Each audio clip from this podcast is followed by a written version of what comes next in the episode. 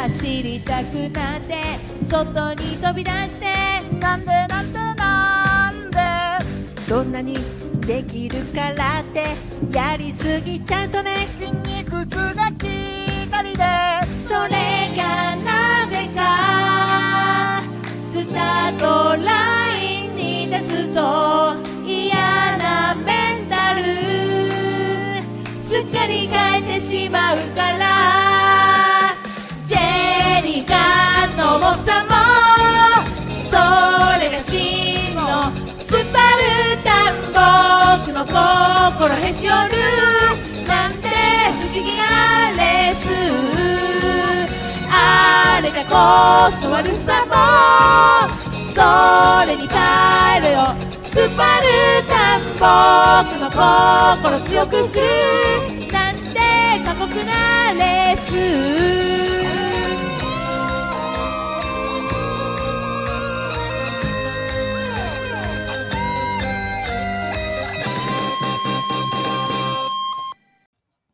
メガミチコチャンネル Who Am I? この番組ではスパルタンレースオフィシャルコーチのミチコがスパルタンレースを通じて出会った人と対談をしてエピソードを紹介しております。本日のゲストは元キックボクシング日本チャンピオンで株式会社ウェルナス共同代表の板倉直人さんです。どうも、板倉です。よろしくお願いします。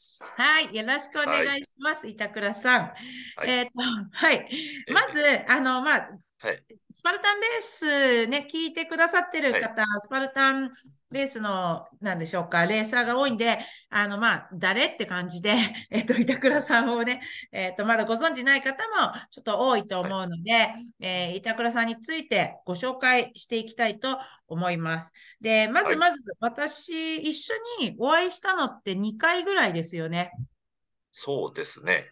はいうんだから今日はオンライン上で3回目の3回目。まあ、はいあの、交流というか、お話、はいさせていただくような感じです。えっと、はいきっかけは、スパルタン、これスパルタンレースつながりのチャンネルなので、えっと、SGX トレーニングに参加しに来ていただいたことがきっかけですが、じゃあ、えっと、その辺から、えっと、SGX コーチ、ノブコーチ、鈴木信之コーチの、えーご友人というか、お知り合い、つながりで。トレーはい。ニングにまず来てくださったんですよね。うんうん。はい。はい。そう。で、えっと、あと、この間、そうだ、階段のトレーニングにえもー、参加していただきまして、そうですね。えっと、そなんて言うんだろう。いや、一回こう、はい来てみようとか、興味あるから来てくれ、くださって、い、や、ええまた行こうかなって、こう思ったええきっかけって、なんか、もっとレースに興味あったとか、こういうトレーニングをええやってみたかったとか、それはどんなはい感じですか？いや、あの、実は僕、スパルタンがまだデビューしてなくて、えーはい次の2月18の茨城がデビュー戦なんですね。うん、はい。はいはい。で、まあ、それに向けて、こう、まあ、スパルタンの、なんとは何ぞやといったところで、あの、ね、こう、どんどん刺激に触れて、あの、トレーニングしたいなっていったことで、あの、ええ練習会に参加させてもらってます。あ、わかりました。はスパルタンレースを知ったきっかけは、えっと、ええノブコーチですか？いや、あそれ以前から、こう、ウェブとかでいろいろ情報を得てて、ああ、出てみたいなというのはずっと思ってたんですね。ではいい。つか出よう、いつか出ようと思いながら、えーはいノブコーチとうん出会いましてですね。うん。あ、じゃあもうこれ出なきゃいけないなってことで、あのえ、え、時期は来たってことでね。は。はいい。あ、そういう出会いがあって、きっかけ。はいうん。はい。それでもうエントリー、エントリーしたんですね？これがですね、エントリーが今なんか、なんだろう、パソコンのなんか設定がうまくいかなくてですね、何回も弾かれちゃって、今事務局に連絡をずっと取ってコンタクトしてですね、うまくいってないえーはい、やってる最中で、あの、まず第一障害物に、あの、阻まれているところです。ああ、でも本当に不思議とたまにあります。私も支払いが全然いかなかった経験があったり、えーなんかサイトが混んでるとか、えっと、はい。自分のチームで自分の知り合いがエントリーするときにも、はい。なんかあのそういうエピソードね、あのはい聞くので、そうです、はいわせなのか、まあ、何度かええ時間を変えてチャレンジしてるうちに、はい、やっはい。と通ったとか、そういうこともあるので、はなんえか、そういうことなんですね。はい。けそう、もう今20回ぐらいエントリー弾かれちゃって、あの、まあ、支払いまでもいかないですよね。なんかチーム名が利用できませんとか、なんかの状態でそこからは結べなくて。それあった。そう。ええチームエントリー、そう、なんか小文字だとダメなのか、大文字だとダメなのかさ、そうそうそう。なんか、はあーじゃあ、いや、それさ、やっぱエはい。ピソードの一つで、こうこういうのもはい。拾っていく、い。えあの、経験ある方いらっしゃるとはい思うし、まだこれからえエントリーする方ね、そういうトラブルはい。ありましたら、ちょっとなんか、一応、なんか結構そういうケースあるよってことで、諦めず、ちょっと問い合わせなどしてみてくださいってことですね。ええじゃあ、それが、そうですね。スパルタンレースデビューへの道とい。うことで。そうですね。なんで、板倉さん、あの、もちろん、紹介させていただいた通り、元キックボクシングの日本チャンピオン、そう、あの、アスリートだったわけで、最近も、あの、運動ええ。は続けている、まあ、いると思います。あのね、階段トレーニング、そうそう。その、うん最初に出会った時も、やっぱり動きとか動ける感じ、すごい、あの、違ったし、えあれ、お年って30、えっと、40、今ね、43ですね。43歳。そうです。そうですそう。そんなね、あの、普通のはかた感じじゃないなっていう感じだったし、えっと、ええ階段トレーニングの時も、あの、だいぶ、あの、きついメニューをね、こなしてくれて、すごい走れてましたし、ええあの、ノブコーチから聞きましたが、もうなんかはい結構とれ、虜にか階段とか、あの、はいかなりハマってきているってええ聞いたんですが、あの、きつさが。もう、まあ、きついのは大好きなんでね。あの、まあ、現役ほどの体力っていうのはまだ、あまだっていうかもうないですけども、あのね、引退した後も、やっぱこう、いろんな走、まあ、走ったりとか、あとトレイルランとかトライアスロンとかにいろいろ挑戦してですね、あの、まあ、常に運動は続けていて、いたので、はい。あれ？トトレランもだし、トレ、えっとはい何、トライアスロンももう経験者？経験済み？トライアスロンも、はい、やってます。はい。レースいろいろ出てて。出てました。はい。あ、そうなんですね。はいじゃあええもう現役から引退されて、はえっと、スポーツがいまたいろいろ続けながら、今スパルタン、は今度はスパルタンにこう出会った状態。はい。はい。そうですね。またうん新しい挑戦できるってことでワクワクしている状態ですね。はい。あの、はい。そうしましたら、えー次えにこのキックボクシングの、あの、はい。まあ、経歴とか、本当に、えさ、結構出会いとか、ほん、うん。あの、板倉さんの歴史をね、知ってみたいんです。はい。そしてその引退してから、今、引退してから今ってどなどんぐらい経ってるんですか？えっ、とね、8年経ちましたね、引退から。8年間。はい。8年間の間も、こう、いろんな運動をされていて、うん。で、ね。今に至ると、現在、げ現在はまたね、ちょっと、あの、株式会社ウェルナスの代表として、はい、ええ。あの、されているということなんですが、その辺を聞いていきたいと思います。あの、ええ本当にキックボクシングの始めたきっかけから大昔、はい。子供の頃ですか、いつなんですか？えっ、と、始めたのは僕すごい遅くてですね、あの、うん。まあ、昔からなんか格闘技やりたいなとは思っていつつ、なんだかんだこう、なかなかやらず、大学生の時に趣味でちょっと始めたんですね。週1回エクササイズみたいな感じで。はい。はい。で、アマチュアの試合とかちょこちょこって出たりしてて、うん。で、まあそこからプロにはならずに、あの、大学卒業して、僕、就職したんですね。はい。えーまあ、と東京スバルというあの車のディーラーの会社にですね、うんえー就職して、まあ、車は新車を販売してたんですね。はい。で、普通に1年間サラリーマンをしてて、あ、これでもなんか、俺格闘技やりたかったって、年取ってから後悔したくないなと思ってですね、あのそこから辞表を出してですね。えー24歳で会社を辞めて、はいえーそこから俺はキックボクシングでチャンピオンになると言ってですね、えーそこから本格的にキックボクシング始めたんですね。えなので、なんかやば。え、そんなスパンって、あの、切り替えちゃって。はいやば。24歳って、ちょっと、はいいや、勢いづいていける年でもあるが、そこをこう、いろいろはい将来設計、サラリーマンとしての、あの、経験積むはい稼ぎ時じゃないですか。やば。そうですね。何がきっかけ、あのうん、そこまで。いや、もうとにかく後悔したくなかったから、もう体使うね、ことだから、アスリートって、あの、年取った後にできないじゃないですか。はい。でもなんか仕事とかが、お金稼ぐのって年取った後いくらでもできるなと思って、もう今は体が元気なうちできることをするしかないと、後悔しないように。うん、それでで、もそのさ、大学の時週1ぐらいとかっていうはい。感じでやってた、あの、え接し方なんだけど、どうしてはいキックボクシングをそんなにそこまでハマるっていうか、自分がかけようと、キックボクシングに人生捧げよう。その経緯はあるんですか？まあ、あの、実際就職して、やっぱ、あの、仕事漬けのね、毎日になって、運動もできなくなって、こう、本当にやりたいことができない日々だったんですよね。はい、はい。で、そのまんま人生終わるなと思ったんですよ。うーん。50、60になって、ああ、あれもこれもやりたかったな、やれなかったな、はいそれがものすごい嫌だったんですね。はい。だからもう、だったらもうやるしかないということで、まあ、もう、それやらなかったら絶対後悔するっていうのはもう100%分かってたんで、じゃあ、まあや、やって後悔すればいいかなと。どっちしろ後悔するんだったら。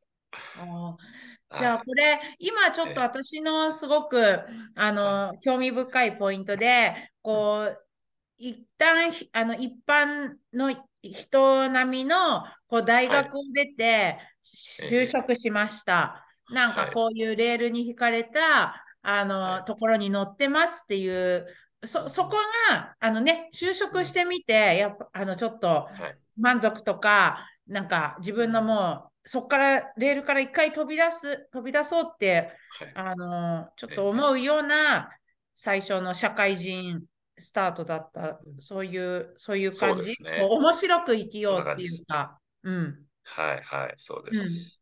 うーん。うんそう、それがさ、まあいろんな、いろんな本当人生あるから、こう、若気の至りだったり、なんか、はい。後々そうなると思うんですが、これが板倉さんの場合は、えーとそのはい。自分が決めた、過去の決めたキックボクシングで日本チャンピオンにまではい。のし上がると。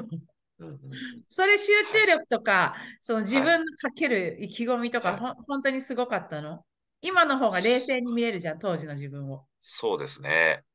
あの、逆にその当時の情熱を今でもなんか欲してる感じです。あの、その時ってもう 本当にもうそれだけしか考えられてなかったと。で、夢中で、やっぱ楽しかったんですよね。うーん。だから、なんかその頃の俺をもう一回なんか体験したいなとは今思ってますけどね。ああ、はい、はい。はい。え、そこまでの、でも、楽しさとか刺激とか、はい。あの夢中なものっていうのを、えっと、その年でね、20はい中盤ぐらいで、あの、本当に夢中になることを経験してる人も、じゃあ、今ね、この世にとか周りに、はいどれだけいるっていうか、自分、私とか何やってたなんかバカみたい、バカだったな。なんかバカみたい、なんかあんまり思い出して、若い時なんかもっとふにゃふにゃほわほわ。はい。楽しいと違う楽しさを追っかけてたり、なんかしたりしたと思うんだけど、うん、はい。これさ、あの、え競技として順調に、順調にチャンピオンになったの、いや、これがですね、かなり紆余曲折ありましてですね、うん、結構僕はあの不健康な男だったんですね。で、まあ、うん。学生時代サラリーマンとかなりあの、まあ、タバコ吸うし、酒飲むし、あの、ジャンクフード食べるし、って感じで、あうんの、かなり不健康な状態で選手になったんですね。あの、うん脱サラしてから半年でプロデビューしちゃったんですよ。もう、スピードで。うん、え、そこはさ、順調だから一応できたんでしょ？プロ資格を。いや、もううん勢いと、あと、才能も結構あったんで、あそうそう、のだから順調。それなりに強かったですね、なんか。はいはい、ええ順調に、はい、行ったんです。はい。で、ただその、の不健康がたたってですね、あの、もう2戦目で、プロ2戦目で拳が砕けたんですね。えー骨折？骨が、あうんの、粉砕し、拳の骨が粉砕しちゃったんですね。うん、骨折じゃなくて、ではい。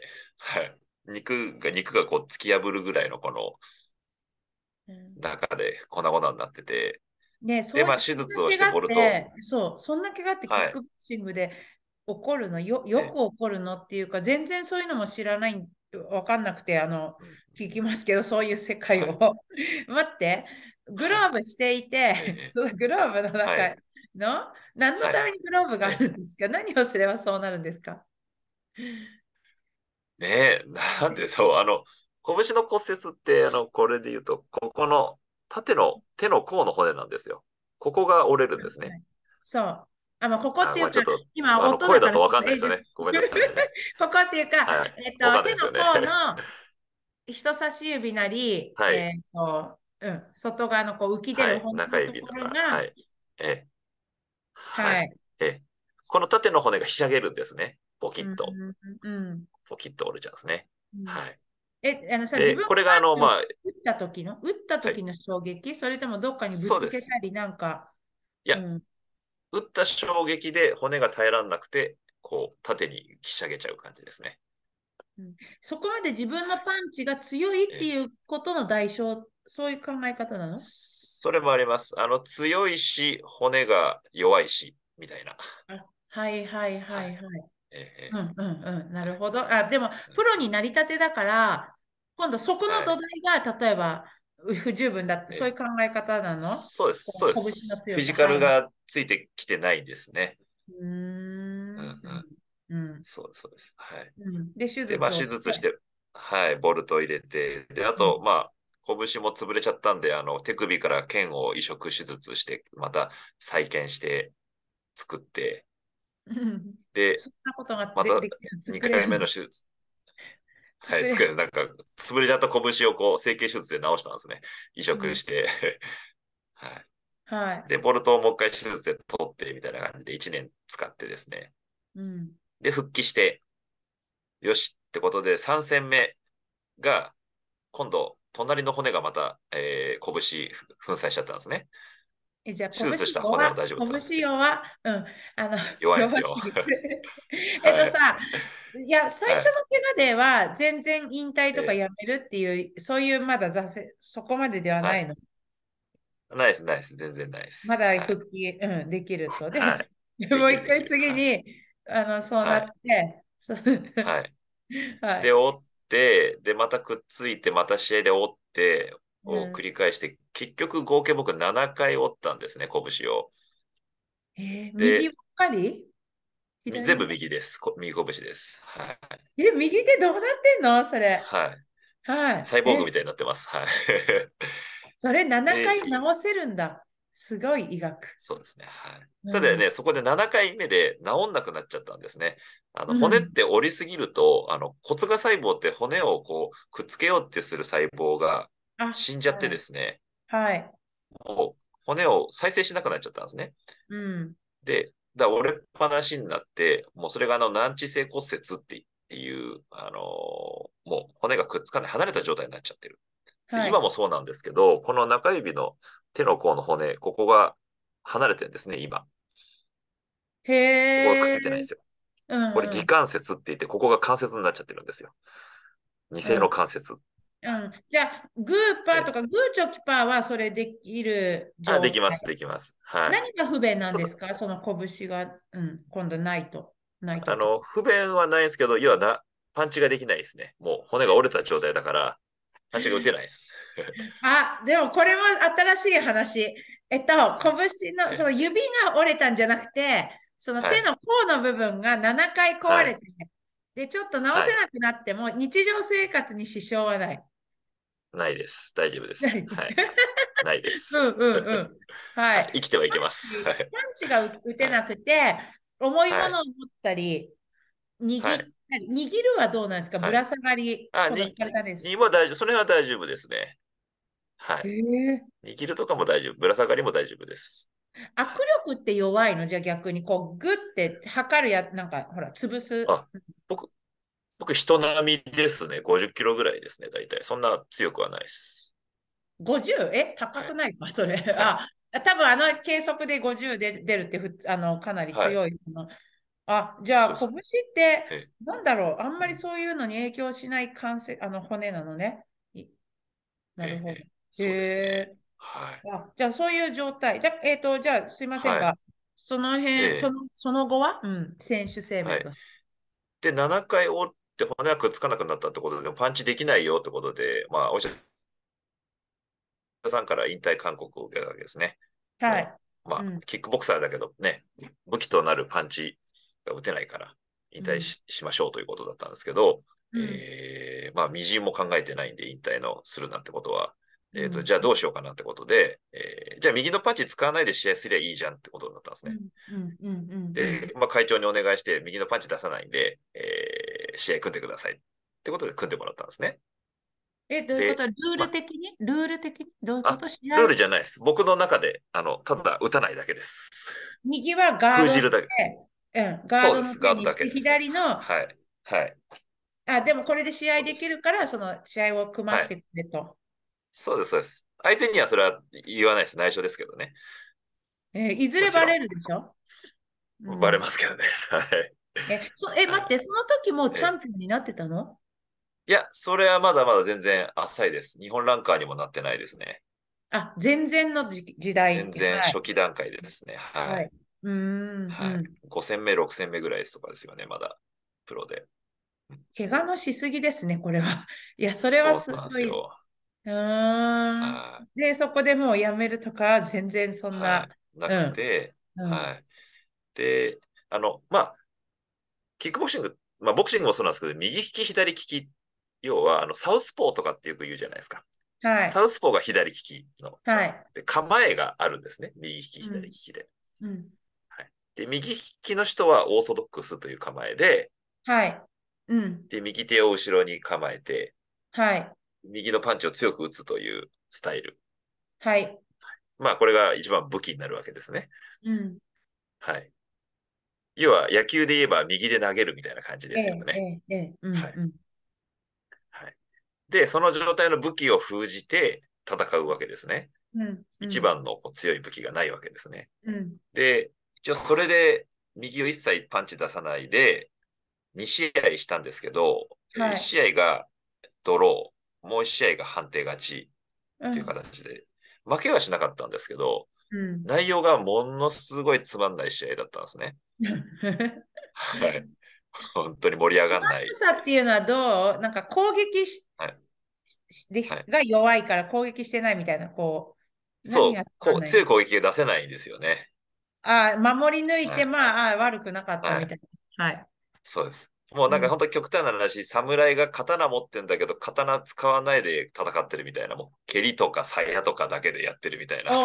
なんで刀振らないんだよみたいな。はい。えじゃあさ、はい右利きの人が、はいえっと、完全に左利きのフォームとか動はいきに変える必要があるって、そういう感じですよね。そうです。そこでもう、あの、引退したくないし、まあ、もうやるんだったら、じゃあ左利きに変えるっていうのが一つ案があったんで、うん。えーじゃあ、サウスポーにしようと。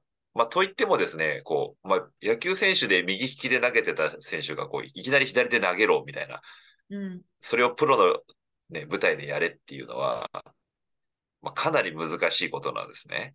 あ、わかりますよ。だってパンチだって、あの、ほら、はい手だけを使ってんじゃなく、はい。足で踏み込み、こう全身がはい。結局、全部その左のパンチへのこう、はい。パワーにつながる、つながりじゃん。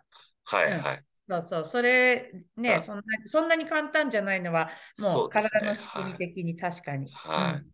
どうやって、まあ構えもトレーニングしたの？構えも全く逆にして、サウスポーに変えて、うん。ええ、もう、まあ、ただひたすら、またあの、基本から一からスタートをさせる感じで、あの、はい。ボクシングを分かりました。覚え、最初の、ううん、状態からえやればいいんだ。はい。そうです、そうです。ま 構えはた、こうで。そうです。一からやればいい。まあ、ただ知識はあるから、あの、その分早いかなっていうところあるんで。へはいえうん。で、作り上げて、いって。で、サウスポーに変えて、でまた1年、えー順応させて、また試合に再開したという感じですね。うんでうんそこからは、あとね、でも結局、サウスポーにしたところで、じゃあ左のパンチが強くなったって、左の拳が折れるだけなんですよ。そこで、はい。拳のトレーニングはないの？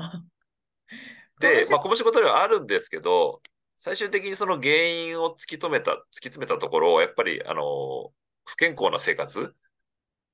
やっぱ、体、うん食生活とか、まあ、生活習慣が良くなかったってところがあって、だから骨の成分が、まあはい昔だったらカルシウム、カルシウム言ったが、まあ今は別はいにカルシウムだけの問題じゃない。で、ええそれなんだ。はい。あのそれなんですよ。そこにあっ食品添加物とかわかんないけど、そうそうそうそう。それが体のもうあの、はい構成要素ではい。骨が弱くなってたの？はい。で、もうそこからじゃあもう体体質改善、もう体の細胞を全部入れ替えようっていうぐらいの体質改善をしたんですね。もう本当、まあ独学なんですけど、栄養学とかもう学んで、勉強して、あのー本当に健康な体っていうのは何だろうってところを突き詰めてですね。うーん。え、そそこの時点で二十ええ何歳 ?30 いってるその時点で28、9ぐらいですかね。えあのさ、い。二十何年間、まあ、ジャンクフード食べてたのはちょっと後半だったとしても、はい。それを細胞を変えるレベルで、あの、やっぱできたもんですか？できたの？で、できます。もう本当健康食をとにかく、もう心がけて規則正しい生活をして、あ、はい。あ、はい。ポイントは、じゃあまあ、結構、もしかしてはい。シンプルかもしれないけど、うん食、体に取り入れるものの内容と、はい。リズムですか？その睡眠やム、運動のバランス。はいはい。もうそうですね。うん。はい。まあ一番大きいのはやっぱ食生活、ね、食生活っていうのが影響大きいですけど、外から取り入れるもの。そうです、そうです。はい。そう。え、ちなみにだけど、えっと、その、えー例えば外からの要因、ええ。ー今だったら拳があのターゲットだから、えっと、ええ何かを塗り込んで、わかる？今、はい。ほら、体の内側から変えようとしてるじゃん。外から、はい、はい。外的要因からは別にそれは、はいあの効果あるものはないですか？ちなみに。それは、それでやってました。あの、拳を、あの、石とかに打ちつけたりとか、鉄とかにこう、ゴンゴえ？ン打ちつけて うん、骨をこう、まあ、ミクロ単位で骨折させて、で、再石灰化させて太くしていくみたいな、トレ、あの、そっちも稽古もあるんですね。それは、もはい。うんそれで別の、あの、空手道場に通って、同時進行でやり、やりつつ、うん。あ、まあじゃあちょっとと話が深そうなんで、今はざっくりとでいいんですが、そのはい。食はどこまでええどういうところがポイントですか？あの、うん、バランスなり、あとはなんかもう全部はい。オーガニックにするとか、何をポイントあなんですか？あ、あの、おまあ、基本やっぱ和食ってうん。構成するってことと、あとバランスですよね。もちろんそのタンパク質、炭水化物、まあ、P、PFC バランスうん、をちゃんと取りつつ、しっかり野菜を食べる。うん。でうん。あのーもちろん添加物はなるべく取らない。あの、まあ、コンビソーニセージとか、うん、ハムとかはい。食べないで、そうそう。お肉だったりとか。うん。そうそう、加工食品はなるべく取らないようにして、レトはい。ル食品も取らない、ジャンクも取らない、なるべく生成食品から自分でしっかり料理をして、うーん。塩分量、うん、あの、やっぱそこまでけ計算とかまあ気にする。塩分量グラム単位でまでとかそこまではしないですけど、濃くしないとかは、あの、はい。まあ、そんなにね、多くは取りすぎないようにするとか。うはい。ーん、あ、でも、は、わかりました。そ、ね、それ、ダイエットだったり、共通する、あの、健康法の、うん、はいはいはい。はい。うんうんなるほだからまあ、ど。なんか特別なことはしないです。本当にね、健康なものを体にバランスよく入れていくっていうことをやっていくと、もうそれでまあ僕が元が悪かったから、ものすごい効果が出てですね。うーん、うん。で、本当にそれで体が丈夫になって、怪我しなくなって、わあ、そんなに、今度はそんなに変わっちゃったの？変わったんですよ。で、パ、パフォーマンス上がるんですよ、やっぱ。その体のスタミナもつくし、うん動けるようになるし、そしていい練習ができるし、って相乗効果なんですよね。で、怪我しないし、えで、ーうん。で、やっぱ、あのーやっぱ脳細胞も結局は食べたものでできてるから、それもやっぱ良くなっていくんで、すごい思考もクリアになっていくし、良くなっていくし、あのーはいなんかね、性格がそこで変わっちゃったんですよ。なんかうん。結構僕、あんま性格良くなくてすさんでたんですけど、うん。なんか、いろんなことに感謝するようになったりとか、なんか、いろんな愛を感じるようになったりとか、なんか、俺、俺どうしちゃったんだろうと思うぐらい、なんかこの、すごい、なんか幸せな気持ちにななったというか、おー、面白い。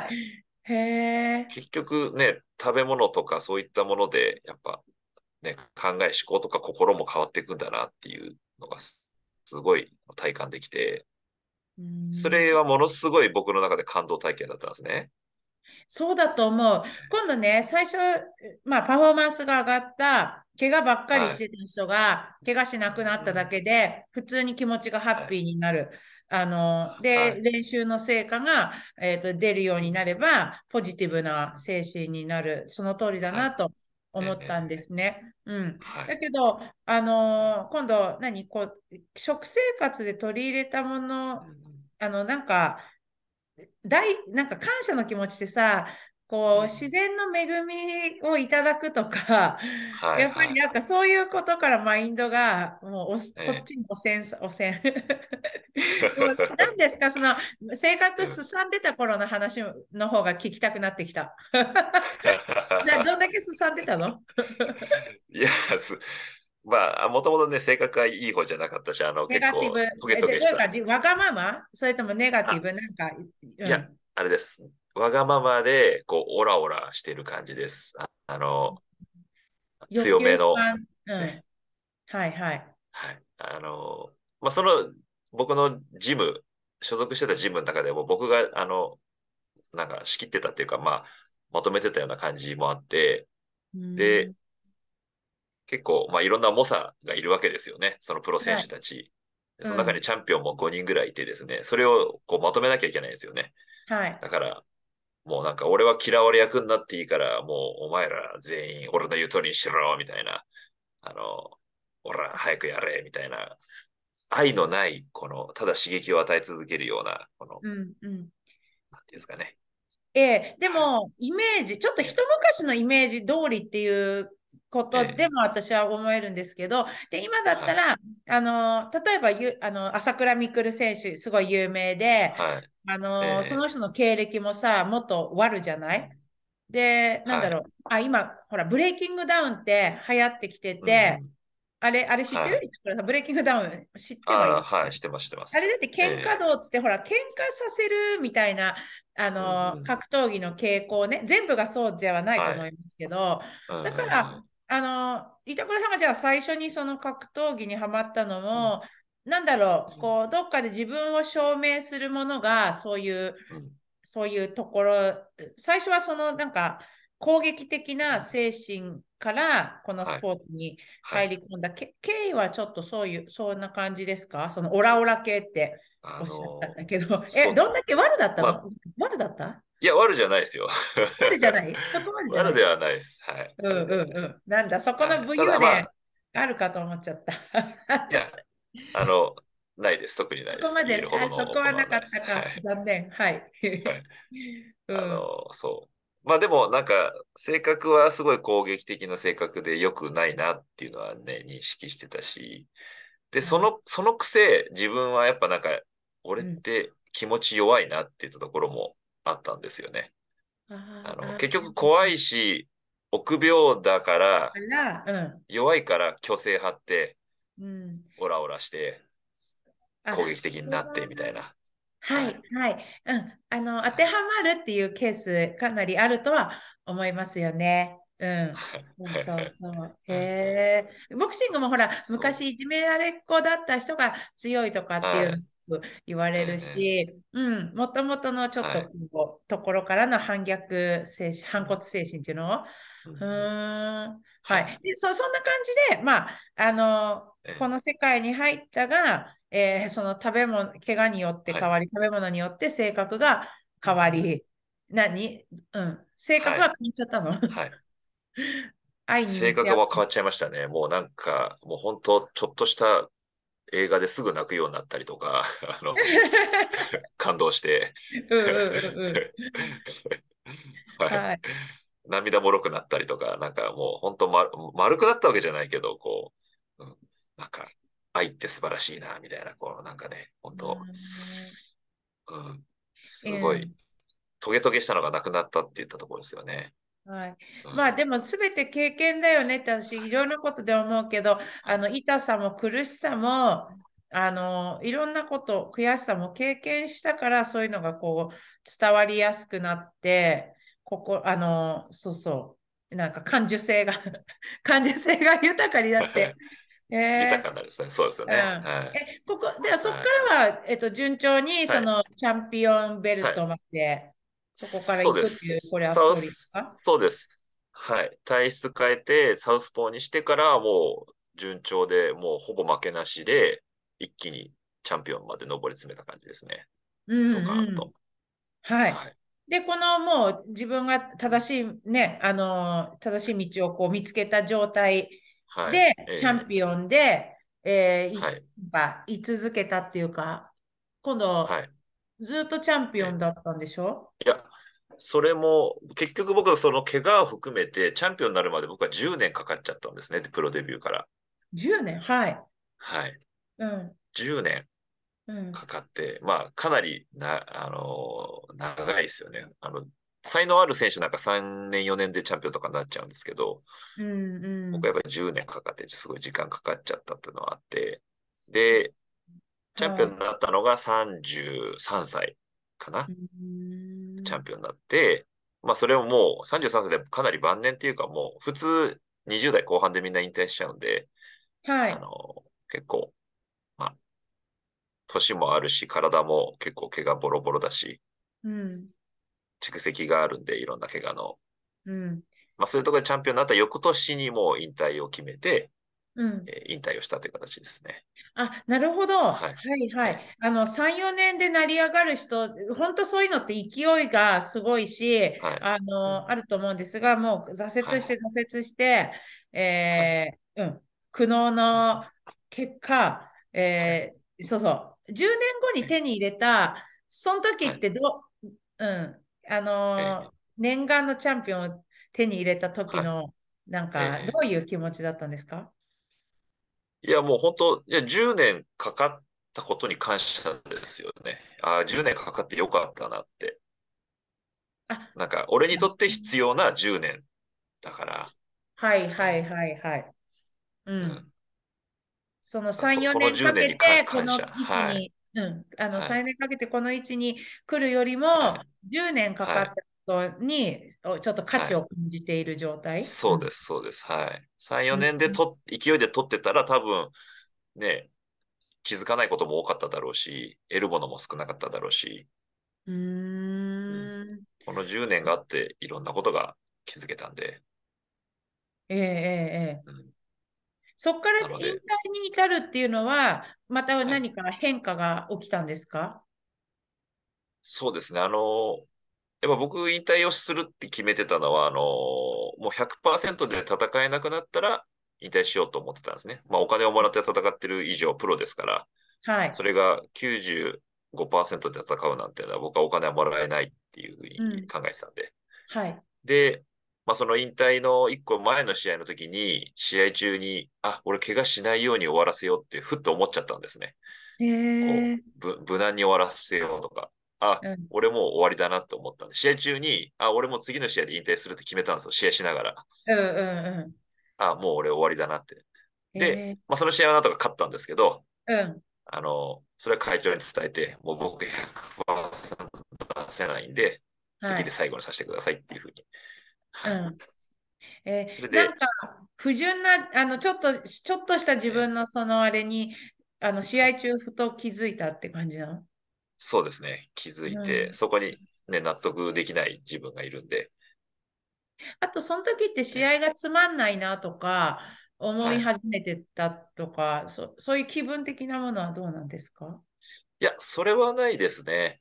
じゃあ、また、また勝ってやろう、また勝ってやろう。それで、はい、はい。それは、あの、えっ、と、何？で続けれるものなら、はい。ね、特に自分から退かなくても、もしそのはい勝ちっていう状態は残せるものははいまだあったんだしね。ええはいはいはい。うんうんうんそのまま続けても勝ててたとは思いますし、うん。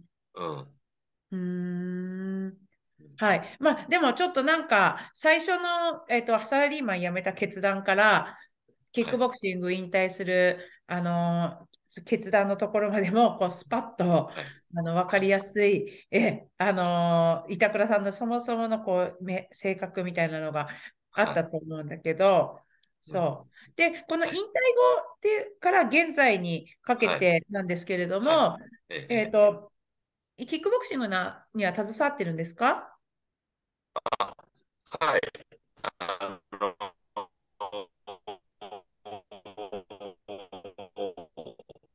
指導したりとかは、今の仕事が、結局はその僕の現役時代に体質改善、この感動体験をやっぱりこう、より良くしていきたいってところで、うんえーまあ引退した後はそれを個人にこう、体、体調管理の指導をしてたんですけど、はい。もっとこう多くの人によりよく社会をこう作り上げていきたいというところで、今は企業に対して企業の社員の、えー健康管理をする、はい。健康経営支援の事業を始めたんですね。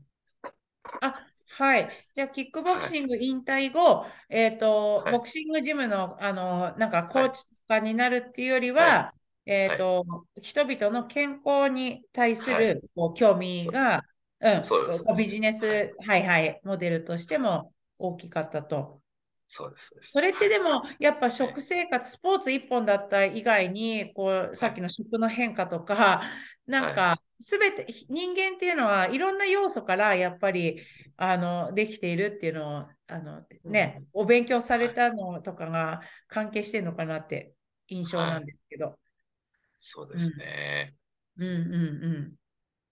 はい。だからさあの、そう、私がいいなと思うのは、はい。えっと、正しいっていうのが、そのボクシングで勝つ、勝ち続ける、はい。強いだけをゴール、ひまあ、ある人のゴールかもしれないけど、うんうん結局それを世の中に置き換えた場合は、別に今よりも健康でな生活、今よりも健康な、えっと、ものを選ぶことで、その人の人生が、あの、ね、キックボクシングだけじゃないプラス、あの、世界でも絶対プラスになるって、板倉さんがこう実体験しているっていうところで、うん、はい。なんか説得力がありますよね。この、はい。今、えっと、今のウェルナス、この会社が、はい。じゃあそのような、あの、会社なんですか、はい。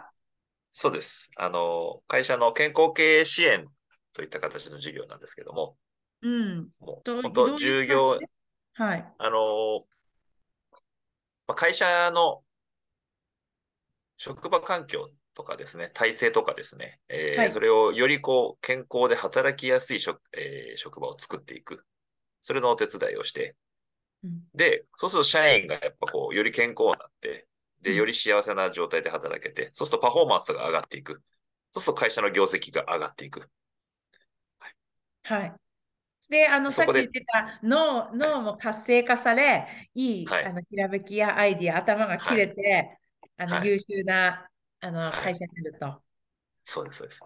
うんで、うんやっぱりこう、まあいろんなね、若者もそうですし、サラリーマンの方とかってそういう体調管理とか食事わからないから、ね、かなり調べてみると、本当に、こう、あ健康に良くない生活をしてるんですね。昔の僕らをイメージ、思い出させるような生活をしてて、やっぱそんな状態で働いててもやっぱ面白くもないだろうし、パフォーマンスも上がんないだろうし、もっと健康になってもっとパフォーマンス出せば幸せな状態でよく働けるよ。だその僕と同じこう体験っていうのをしてもらいたい。うーん感動をどんどん伝えていきたいっていうのがこう気持ちの根幹にありますよね。あ、はい。はいえー、なるほど。じゃあ、あの、え、ウェルナスってさ、共同代表ってことで、他にも、だから代表さん、あの、今の会社の仲間っていうのが、はい。えっと、そういうバックグラウンド、アスリートのバックグラウンドをお持ちなの？それともいろいもう、ろ。もう一人の共同代表がいるんですけども、はいそ。の人は、えー逆にですね、僕と真逆でですね、えーその方は、あの、まあ、医療系の、まあ、創薬企業のベンチャーとかで、がん情報の専門分野うのスペシャリストでですね、病気予わ防とか。あ、そうなんだ。はい医療面からと、あはい。のこっちの体力面と。そうそうです。なので、えー僕は、僕の強みは、まあ、運動指導と、まあ、食事はい指導、健康面というところで、で、もう一人のパートナーが、えーしっかり病気予防とか、がんとかの予防について、こう専門にしている。うん。あ、はい。いいですね。まあそれぞれ。あ、あの、はい。本当にその一般的な、ちょっとね、はい結構浅はかな、でもた、あの、意外とたくさんいるだろうっていうのが、え、じゃあ自分はいはボクシングしてません。えっと、スポーツ、はい。マラソンやるわけではありませんから、えっと、そんなストイックな食事、い、はい。いら、いらないですよ。だと思うはい。し、一般的にはね。で、えはいあの、自分はまだ健康診断大丈夫だ。まあ、健康診断大丈夫だったら大丈夫かもしれないけど、まあ、そんな大きな病気になってません。がんでもないから、あの、そこまでそんな食べたいもの食べてますとかさ、あの、生活あると思うんですね。それ否定はしないけど、はあの、でも、病気になってない、スポーツやってなくても、やっぱり健康に、今より健康になることで、えっと、仕事、仕事、あと、なんか、心の充実がね、うん。得られるよって、はい。あの、めっちゃすごい、あ、あの、着目、分かっているようで、あの、はい。しっかり気づかせてあげれる、はい。うん、あげたいなって思いますね。すね。思いますね。だから自分も、自分もまだはい。そうしてないね。本当そうです。いや、もっと良くなれるんですよ。もったいないです。うん今よえーりもっともっと良くなれる可能性があるんだから、そこを引き出してあげたいですよね。うん。あ、どうですか？でも業績とか今のところこう反応、みな、あの、やっぱそういう方、会社とか方たちにこう変化が今あるのを目の当たりにして。あ、そうですね。あのーうんすごい、どんどんみんな顔つきとか、あの、うん変わってきてるし、うん。効果はどんどん出てきてるっていうのは、まだあのー企業向けに変えてからは、あの、まだ2年しか経ってないんで、これから今実績は作っていかなきゃいけないところあるんですけど、うんうん。でもそういうことを歌ってるね、まだ会社さんって、あの、えライバルとか競合がまだそんなにい、あの、いない時代？そう、そうなのかな？で、いや、どうなのかな？あまあでもこれから多分ね、もっと増えてくると思いますし、はい。はい。えーはい。じゃあ、あの、ご自身も、だから言ってる限り、まだまだ動き続けなきゃいけないですし、えっそうと、ね。じゃあ、こう、話がね、スパルタンレースのところに行きますと、えっと、その時、あの時、こう、ええ。追っかけてた青春のときめきが、はい。ときめきはい。に、ええあのーちょっとはい。巡り合いたいと、どっかで模索していったところでの、えっと、今回、スパルタンレースということで、はい。そうですね。き期待値は高いですか？あの、結構なんか強い刺激を求めている自分がいてですね、うん絶対スパルタンってこのしいいし強い刺激もらえるんじゃないかなっていうのはワクワクしてますね。はい。はいそう。あの、じゃあ、どこまでのあれかわかんないけどね、スパルタンレースは、あの、必ず期待を、うあの、いい意味で、いい意味、あ、きつさとか、裏切ってくれるっていうのをみんなあそうなんですか言ってるし、はいそう、えうん。やっぱここまでや、準備しとけば大丈夫だろうっていうのを、はい。もう、あの、裏切られる、あのレースなので、うん、はい。ちょっと、はい。ある意味、そんな現役の時ほどじゃないですけど、今の生活にすごく、ええ、あの刺激があるんじゃないかなとあ、思います。ね。楽しみですね、じゃはい。あ。うん、なんか僕、スパルタンの魅力の一つが、こう、チはい。ームでできるってところも一つあって、うん、あのまあ、個人で出るっていうのも考えてたんですけど、やっぱ僕うん、チームで出て一緒にこう、仲間で分かち合いながら、助け合いながら、こう、出たいなっていうのはずっと考えてたんですね。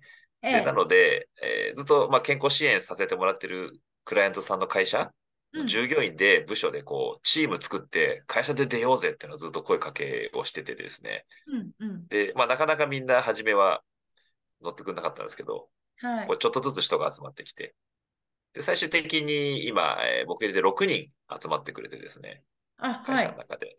うん。まあ、みんで、みんな初挑戦なんですけど、うん、そこのみんなチームでこう結束を固めてですね、こう喜び分かち合いながら出れるっていうところ、そこすごいなんかスパルタンのいいところなんじゃないかなって勝手に僕があの期待してるところなんですけど、はい、その通りで、はい。私もそういう経験が何度も毎回ありますし、あの、うん、その人が喜んでるところを見て自分がめっちゃよろ、ね、嬉しい気持ちがはい。湧き出てくるって、ね、スポーツしええて、やっぱり面白いなって、スパ、スパルタンレースのはい。面白さだなって、あの、ええ。感じです。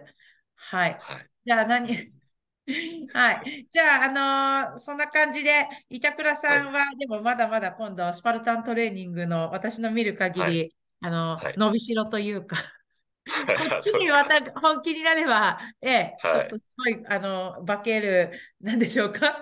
あ、そうですか。可能性を秘めていて、はい。はい。すごい面白いはい。選手になりそうなので、そちらの方でも、じゃあ、よろしくお願いします。はい。ありがとうございます。お願いします。はい。じゃあ、板倉さん、あの、十分話してもらったんですけど、何か、はこう、自分の経験から、えー言えはるメッセージ、あ、そうだ、いろんな人に聞いてんだけど、座右の銘ってあります？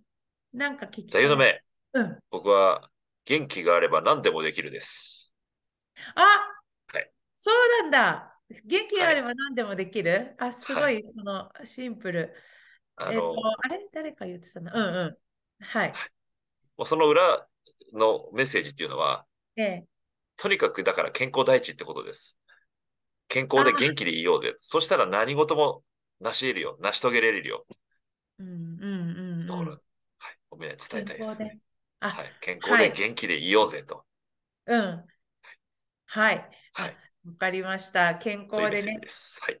はい。あ、その通りでした。はい。